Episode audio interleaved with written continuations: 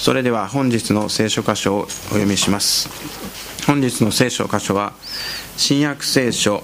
エペソ人への手紙2章の8節から10節までです。新約聖書の方の386ページ。こちらのエペソ人への手紙2章の8節から10節までをお読みします。この恵みのゆえにあなた方は信仰によって救われたのです。それはあなた方から出たことではなく神の賜物です。行いによるのではありません。誰も誇ることのないためです。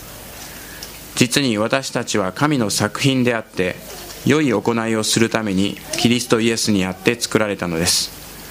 神は私たちが良い行いに歩むようにその良い行いをあらかじめ備えてくださいました。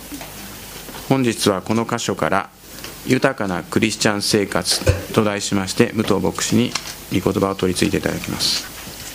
今日は豊かなクリスチャン生活の5ということになっていますけれども今日で一応この次第についての学びを終えたいと思っております、えーまあ、私たちは、えー、基本的なことをしっかりと心に刻むことが必要だと繰り返し繰り返し、えー、教えられているわけでありますけれども、えー、今日もですねその最初からのことをもう一度振り返りたいと思っております、まあ、私たちは神様から離れた状態の中で生きていました。けれどもある時神様が定めた時に私たち一人一人はいろんな形でイエス様と出会うわけであります。イエス様がどういうお方であるかということをその時に知らされて、まあ、あのクリスチャンホームで育った子供にしろいろいろとこう話は聞いているけれども本当に心でこのイエス様の十字架というものを受け止めることができないまま時が過ぎることもあるわけですよね。でも時に神様が備えたその特別な時に私たちはイエス様の十字架の愛がこの私の罪のためだということに気づくわけであります。その時にこの悔い改めというこの行動が私たちの内側から自然と湧き上がってくるわけであります。まあ、これはギリシャ語ではメタノイアというね、えそういう言葉で言われていますがヘブグル語ではシューブといってまた日本の語の漢字では改心という回る心ですね。つまりこのシューブという言葉もこのひっくり返る戻るというそういう意味なんですね。神様から作られた人間が今まで神様から離れていたのに向きを変えてもう一度神様の方に向き変える。これを改心というこれを悔い改めというわけでありますね。そして悔い改めると同時に私たちは新しく生まれたのだというんです。ね、クリスチャンをよく言うのはボーンアゲインしたクリスチャンですかってこう聞かれます。ボーンアゲン再び生まれる、まあ、肉において私たちはこう生まれますね。でももう一度この霊的に生まれる。これが神聖であるということであります。それでよく言われるのがこの一度生まれた人は二度死ぬ。二度生まれた人は一度しか死なないで済むんだよという言葉をよくクリスチャンは使うんです。どういう意味かと言いますと一度だけ生まれた人これは肉体的におぎゃとこのように生まれた人。でもその人生の中でイエス様と出会うことをなくそのまま死を迎えたならば聖書は死後に裁きがある。そして第二の死があるんだ。永遠の死があるんだとそのように書かれているわけです。だから一度だけ生まれた人は肉体的な死と死の後の第二の死が待っているということなんですね。それに対して二度生まれた人は一度だけ死ぬというのは肉体的におぎゃと生まれる。そして人生のある箇所でイエス様を信じてそして新しく生まれる。棒をアゲインする。どの二度霊的に生まれて二度生まれた人は肉体的な死は当然私たちはこの地上を生きていればいつかは死にます。でもそれで終わりではない。すでに永遠の命を与えられた者はもう死ぬことなくキリストと共に御国で永遠に住むのだとこのように言われるわけですね。そういう意味でこの新しく生まれる。そして新しく生まれるという言葉の中にはこれはおぎゃーと生まれるわけですから当然その周りに家族がいるわけで神の家族の中に加えられたというのがこの神聖であります。でもう一方の言い方で言うとこれは義と認められたという義人というこの言葉もこの使うんですね。それは私たちは罪人であって罪ある者は神の清い神のところに行くことはできないわけであります。ところが私たちは義人として認められる。つまりイエス・キリストを信じるときに私たちの罪はイエス様に代わってもらうと。そしてイエス様の義が私たちに転化される、ね、私の罪はイエス様に。イエス様の義は私に。そして私たちは神の前には義人として受け入れられさっき言った神の家族の中の一員神のことをされるわけですね。ですからイエス様を信じた時に私たちは義人として法的に認められていくのです。そして神の子として永遠に神と共に生きるというこの特権を与えられたということになるわけですね。そしてその後に続くのがこの聖歌という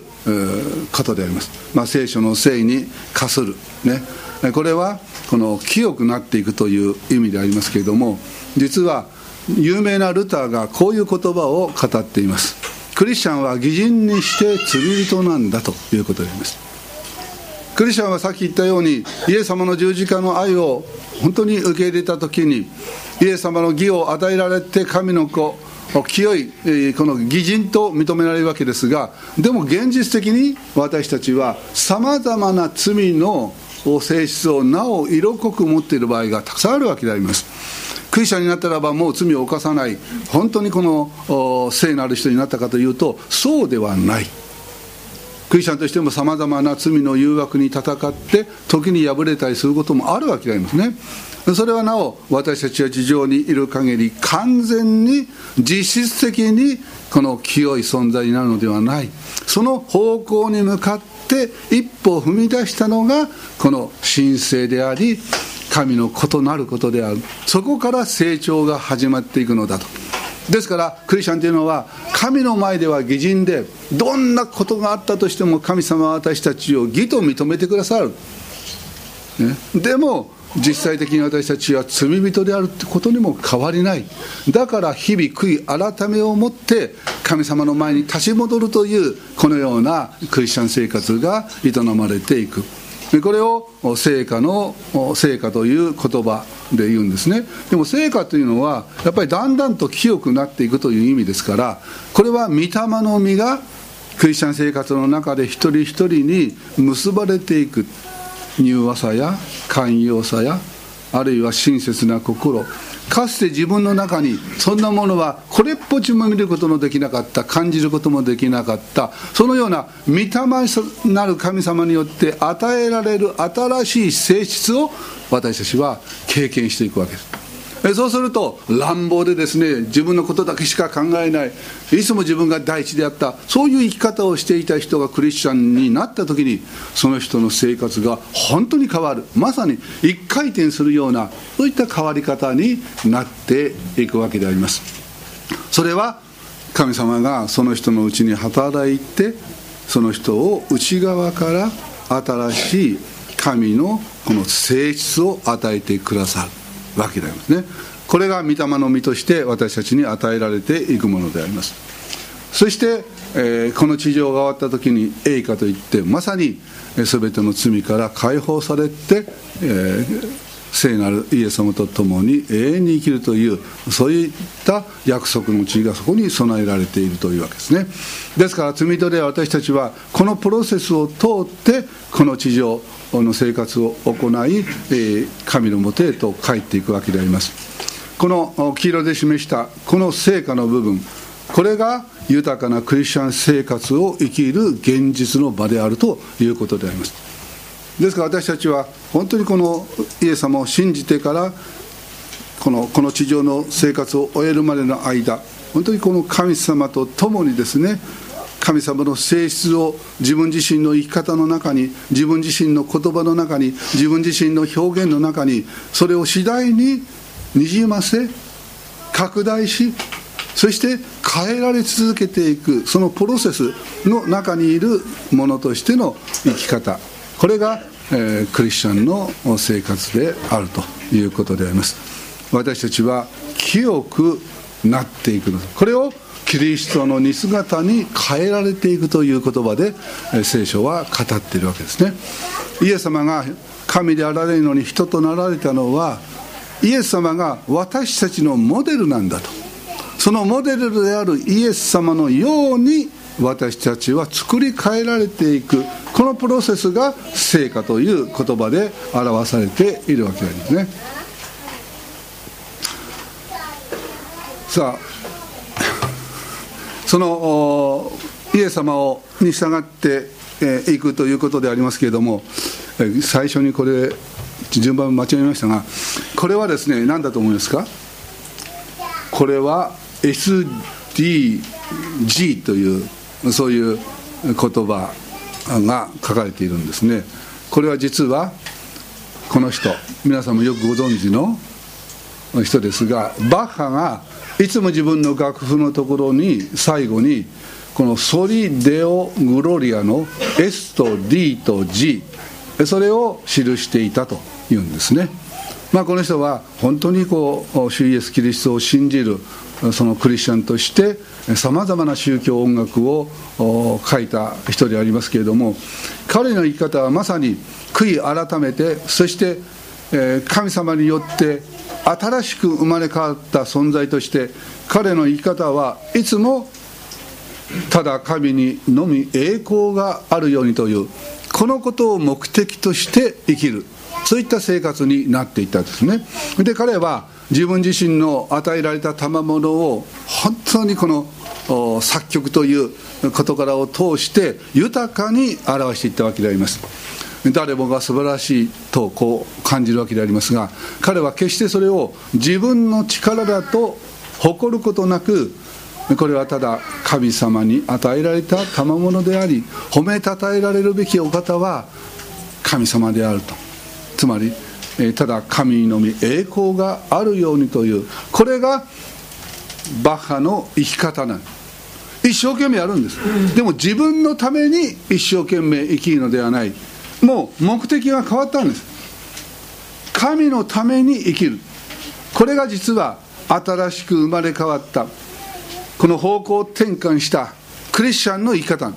このことが徹底すれば徹底する人するほどその人は御霊の実を豊かに結んでいく存在となっていくんですね。口先ではない。その生活全体を通して神に栄光があるようにという思いの中で生きるならば必ず神様はその人を神の器としてその人の持っている賜物を通してその人の置かれたる環境の中においてその人を用いてくださるわけでありますね。実は、えこの同じ時代に生きたもう一人の人このゲオルク・フリードリヒ・ヘンデル。これも皆さんご存知だと思いますね「ハレルヤコーラス」を作って「ハレルヤ」というねあのを作曲した彼も有名な方ですが実はこのヘンデルも同じように自分の行ったことはこの SDG なんだと。神に栄光がただあるようにとそういう思いを持ってあの「ハレルヤコーラス」も作ったそうであります。これが新しく生まれた人の生き方。神によって私たちは作られたんだということが土台だと。ここを認めない限りクリスチャンになれないんだと言いましたね。それで神様は目的を持って私たちを作られた。その目的は何か。神と親しい交わりをしそして神の喜ばれることを共に喜ぶその人生を生きること。これがこの作られた私たちにとっての最高の人生でありまた神様が作った目的とフィットした豊かな人生になっていくわけであります、まあ、それで、えー、私たちはこの内村勘三というこの人ももうこの人は昔の人なので多分多くの人は知らないかもしれないので今回写真を貼らせていただきました、えー、この方は皆さんこの顔はよく知っているわけですね。新渡戸稲造というこの五千円札の顔であります、ね。えー、彼は、えー、国際連盟の次長になつあれは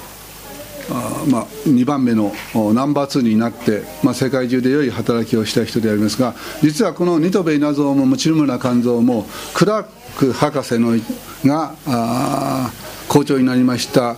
札幌農学校の第2期生なんです1期生はクラーク博士から学んだ。影響を受けて。1期生は全員クリスチャンになったというんですね。で2期生の内村勘三や新渡戸稲造やその他何人か有名な人もいるんですけども彼らはこの1期生からあのキリスト教について聖書を学んでそして影響を受けてその2期生の何人かはあのイエス様を信じてそして世間的に有名になったのは、ね、この2期生の人たちの方が多いようですね。その中の筆頭がこの内村勘三あるいは新渡戸稲造であったわけであります。でこの内村勘三のはとても影響力のあるクリスチャンでありましてこのもとに皆さんのご存知の柳原柳原忠夫というこれは東大の総長をしたクリスチャンの一人でありますね、えー、彼は内村勘三がえ一人自分の一人娘ですか。ルツ子が死んだ時にそれを葬る時に、えー、ルツ子をバザーイってこうその時に言ったそのことが彼にとって非常な衝撃を受けるほどのそういうあ信仰というものはこういうものなんだっていうことを感じて、まあ、彼自身その信仰に生きるそういう人生をですね東大の総長になっても貫いていった一人あります。今日これを取り上げたのはそういった私たちがこう成長していくわけでありますけれどもその成長は順調にいくわけではない。こともしばしばあるわけであります。実はこの内村勘三も若くしてそのようにして、えー、札幌農学校で信仰を持ちクリスチャンとしての歩みを始めたんですけどもまあこの非常に真面目な自分自身をよくこう顧みるというかね反省するというかそういう気質もあり、まあ、あの武士の下級武士でしょうかねその血筋を引くからやっぱり正義感も強いし、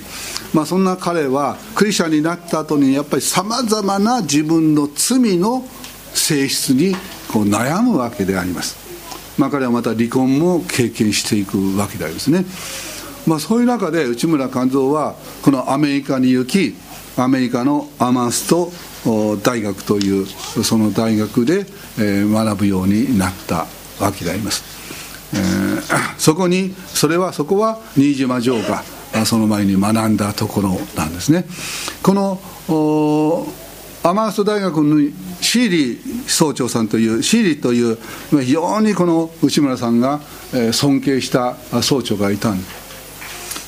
す、それはここのシーリー総長から彼は初めてこの福音の真髄というか聖書が一体何を私たちに伝えようとしているのかそのことについて気づかされたんですね。彼はこう言っています。3月8日我が生涯における極めて重大な日キリストの罪の許しの力が今日ほどはっきりと掲示されたことはなかった。今まで我が心を悩ませていたあらゆる疑問の解決は神のこの十字架の上にある。キリストは我が負債をことごとく支払ってくださった。我を始祖の堕落以前の清さと純潔とに連れ戻してくださった。今や我は神の子であり我が義務はイエスを信じることである。彼の家に神は我が望むものを全て与えてくださる。神は我を神の栄光のために用いてついに天国において我を救ってくださるのだっていう、まあ、そういうこの文章を書き残すように彼はこのシリ総長からキリストを信じるっていうことはどういうことなのか。それは自分自身の罪がことごとく十字架においてイエス様がその代価を払って全部処理してくださったんだその恵みを受けて受けて受けて主の御言葉に従っていくことが私たちの歩みなんだということ、ね、神のことされた。それは絶大なる許しとそして神様のあふれるばかりの恵みの中に置かれているという現実なんだというそのことに若い彼は目開かれていくわけであります。そういう彼に指導したこのシー先生がどういう形で彼にそのようなことをはっきりと分かるように言ったかというとこういうことがあったんですね、まあ、そのその前に私の小学生時代のことを話をしますが私小学校3年生だったと思うんですけども今もそうだと思いますが夏休みの、え、研究っていうのがあるでしょ？自由研究、えー、私の時もありましてね、え、そして私は何をしたか。自分の家の庭にですねこの苗を植えてその成長を記録していくというその自由研究をした毎日毎日背丈はいくつになったか葉っぱはいくつになったかとかね全部調べてそれを絵日記のようにしてこう書いてですねそれを毎日毎日欠かさずやった。わけうんとも小さなかったものが、まあ、30日も経てばかなりこう大きくなっていくのでありますけれども私はそれが本当に好きでしたね。やっぱりものがこう成長していくっていうものを見るっていうことはとっても嬉しいことであります、なんか自分までこう成長していくようなこう感覚を、まあ、小学校の3年の私は見たんでしょうですから絵日記で一生懸命それを記したわけであります。でも内村は違うことをしたんです。内村がしたことはどういう植えた、えー、植物を毎日毎日どれだけ根が張ったかなどれだけ根が張ったか取っては見てああ張ってない。また植えまた次に取ってどれだけ伸びたからああ伸びてない。いつもいつもそうやってねこの根っこを見ながら育っていない中で嘆いていく。シーリ先生はあ、まあ、これ今例えですよ。シー先生はそういう例えを言ったんです。こういうことです。内村君君は君の内のみを見るからいけないんだよ。君は君の外を見なければいけない。なぜ自分の内なる心を見つめることをやめて十字架の上に君の罪をあがないたまえしイエスを仰ぎ見ないのか。真面目な神様の期待に応えるようなクリスチャンになりたい。それには今なっただろうかなっただろうかといつも自分自身の内側を見つめ直してその度ごとにがっかりしていくその内村に対して。なぜ自分の心の内を見続けていくのか。あなたの見るところは違うんだよ。あなたの見るところは十字架である。その十字架においてあなたの罪は完全に許されたんだ。なぜその事実をあなたは認めようとしないのか。君のなすことは子供が植木を鉢に植えてその成長を確かめんと願って毎日その植木を引き抜いて根が成長しているかを見るのと同然である。そんなことをしていたら成長するよう木も成長しないよ。なぜに自分自身を神様と光とに委ねて安心して自分自身の成長を待たないのか。まあシーリ先生はそのように内村に言ったのであります。内村はその時に目が開かれていく。まあパウロのことを言えば目から鱗のようなものが落ちて彼は主イエス・キリストを信じるということがどういうことかということがはっきりとそこで分かるんです。肝臓はここに信仰とは人間の努力は善行ではなくへりくだって一切神の子イエス・キリストに委ねる委ねることであることを理解するのであった。まあ、今日朝ナーマンの話を子供たちにしたんです。ナーマンはサラートという、ね、もうあの治すことのできないそういう皮膚病にかかった。絶望でありました。でも彼のそのナーマンの体がの赤ちゃんのような肌にこう癒されていくそのプロセスを、まあ、私あの聖書には記されているんですがそれにはただ一言。へりくだって従うということ。これをナーマンがしたからなんエジプトから連れてこられた少女のイスラエルにあなたの病を治してくださる人を知っていますというこの言葉に受けて彼はこの小さな少女の言葉を信じてイスラエルへ行くわけだよ。まあ彼女の目を見てこれは嘘を言ってないんだまあ、そういうふうに思ったんでしょうね。少女の言葉に聞き従う大将軍であります。エリエリシャのところに行きますとエリシャが迎えにも来ない。そしてヨルダン川で7回身を洗いなさいと言った。彼は怒った。礼儀知らずのこのエリシャの言うことなんか聞けない。ヨーダン川よりもっと立派な素晴らしいこう清い川がアラムの国にはたくさんあるじゃないか。なぜそんなところに？身を洗う必要があるか。私のこのこのサラートの上に手を置いて神に必死になって祈ってそして癒してくれると思っていたのに自分の思った通りにしてくれない。まあ彼はそうやって怒った。ところが家来が言った。生将軍もしあなたはエリシャが出てきて難しいことを言ったならば喜んでその難行苦行をして何とかしてサラートを癒してもらおうと思ったでしょう。でもエリシャが言ったことは難しいことではないじゃありませんか。ただヨーダン川に行って7回身を洗うだけでいいんです。なぜそれをしないんですか？してください、まあ、家来はですね必死になってこのように大将軍に、えー、進言したわけであります。ここで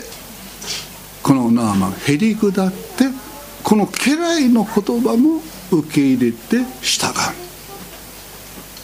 う。ヨダガに行って彼は1回2回3回と洗っても何の変化もない。でも7度まで7回洗いなさいと言われていてだから。彼は言われた通り7回身を洗って見ると自分の肌が赤ちゃんのようにきれいになっていった。へり下って従う時に結果がやってくる。仰ぎ見て救われよと聖書は言っている。本当にこのイエス様の十字架を見るならば必ず結果があなたの人生のうちに起こってくる。という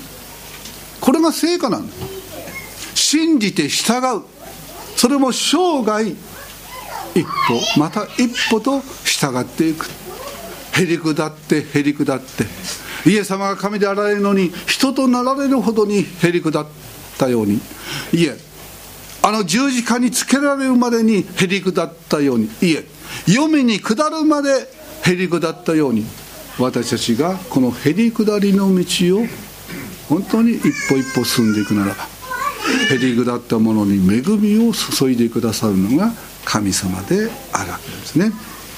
ですから、えー、内村さんはそういう意味で十字架を見上げ自分自身のうちにすでに神様の豊かな祝福があることを受け入れ信じた。そこで彼は変わった。日本で洗礼を受けてからほぼ10年の後に私はアメリカのニューイングランドで本当の改心を得た。まあ、このように、えー、内村さんは言ってるわけなんです、ね、信仰の目を持って十字架を見なければクリスチャンであったとしてもこの恵みを感じ取れない。経験することができない。でも幼子であったとしてもこの十字架の死をそのように受け止めていくならば内村さんが経験したその経験をしていくんですね。私たちは神罪の奴隷でした。神様に作られていながら神様に背を向けてそしてこの関係を断絶させた。生活の中に神様がいないんです。自分の生活の中に神様が存在しない。これが罪なの。道徳的に悪いことをしたとかそういうことだけじゃないんですよ。神を認めない生き方をしている。これが聖書でいう罪なの。そしてまあ世界は2人。これも私が若い時にねあの流行った相良直美が歌った「世界は2人のためにある」愛。世界は2人のため。ね。これを歌いながら私たちは本当にそうだそうだって、えー、こうみんな思うでもそうじゃない。これが罪の世界ですよ。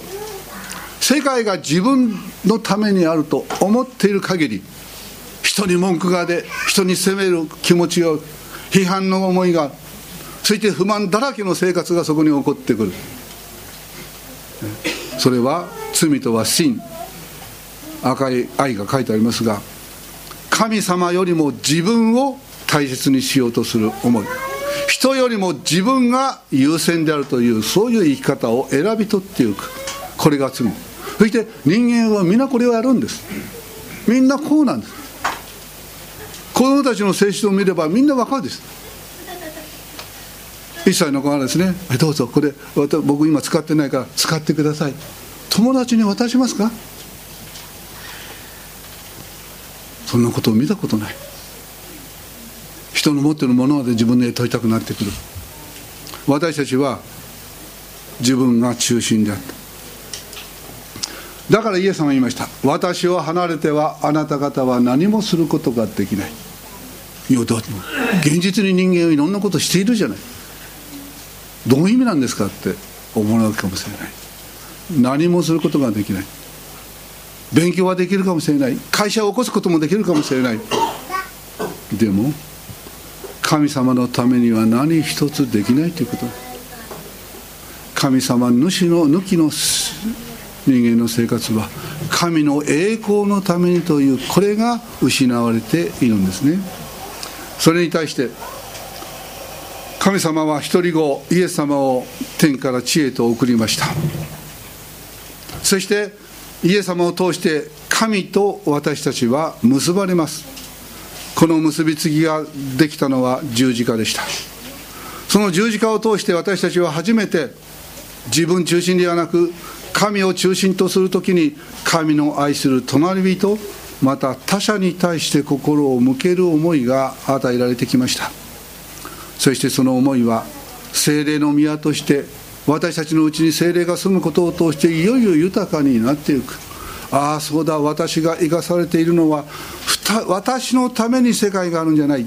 神様の栄光がそして人々の中に神様のその愛が示されてそのために私はキリストによって生かされ変えられそしてキリストと共に生きるんだとそのような心これが義の奴隷です。罪の奴隷はいつも罪のことを思う。でも義の奴隷というのは選ぶんですね。自分から進んでいくのです。自動的に私たちは他者のことを考えることなんてないですよ。そういう思いを押しとどめるものがさっき言った罪人義人にして罪人なんそういう要素がなお色濃く私たちの中に起こる時もある。だから本当にこの義の奴隷である私たちは自ら神様との関わりを求めていく。御言葉を通して交わりを通して賛美を通して主を間近に覚えていく時に私たちは初めて感謝に満ちて良き技を行うことができるようになっていくんですね。で今日読みましたこの言葉。エペソ人の手紙のところに書かれています。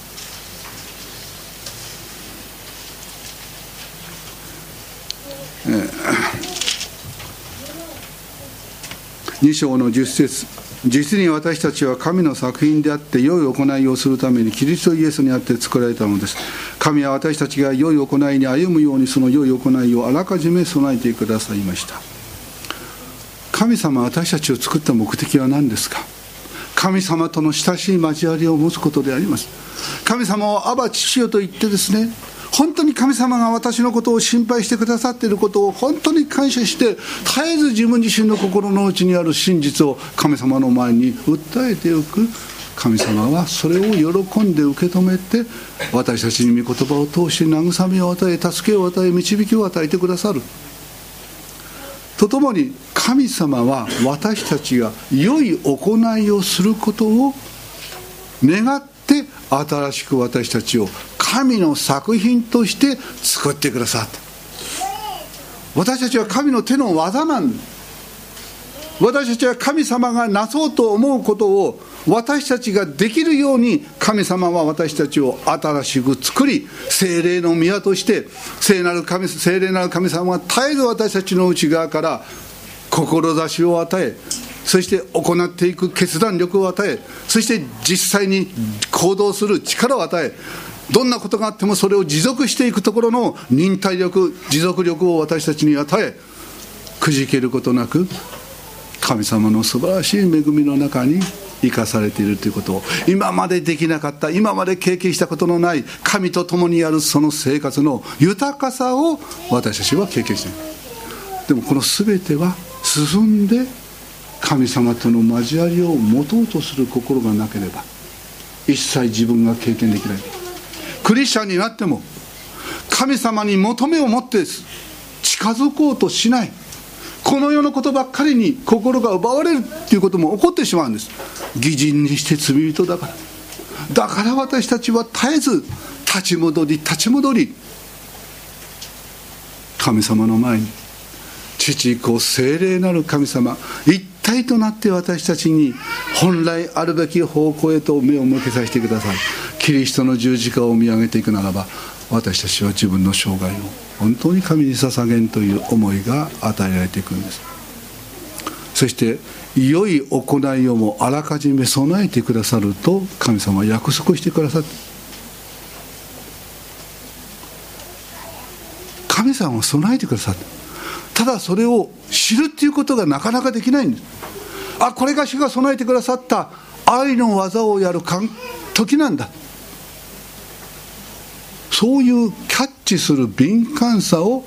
神様から離れていると失うんです。神様はいつも働いてるんです。いつも私たちが良き技を行えるように機会を備えてるんです。なのに私たちが目を神様よりも他のものに向けてるから全然それがわからない。ただ一生懸命自分のことだけ。まさに罪人であります。もう一度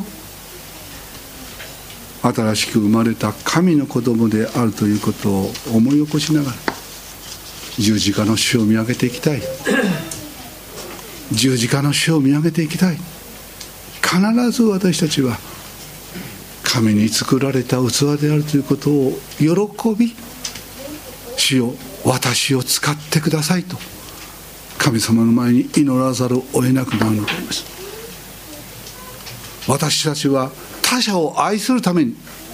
父を彼らを許してください。彼らは何をしているのかわからないのですとそのような祈りを捧げる者へと私たちを作り変えてくださるのです。7度を70度許すその心が自分の中にあることを私たちが主に従うとするときに味わうのであります。ああ全部は神の恵み今あるは神の恵みと心からそのように告白していくんですね。ぜひ。私たちの成果は自分の努力ではない。でも自分の目をどこに向けるかであります。自分の心をどこに注ぐかであります。それによって私たちは全く違ったクリスチャン生活を生きるものとなってしまいます。お願いいたしましょう。神様どうぞここにいる一人一人が神様からすでに与えられた自由を神の神様のために生きることに喜んで差し出していくことのできるように。どうぞ自分の生活の中に絶えず神様がそこにおられる。見えざる賓客がいつも自分の家庭にいるんだという意識を持って家庭を治め導くことのできるように。一人一人を強めてください。感謝し皆によってお祈りいたします。アーメン。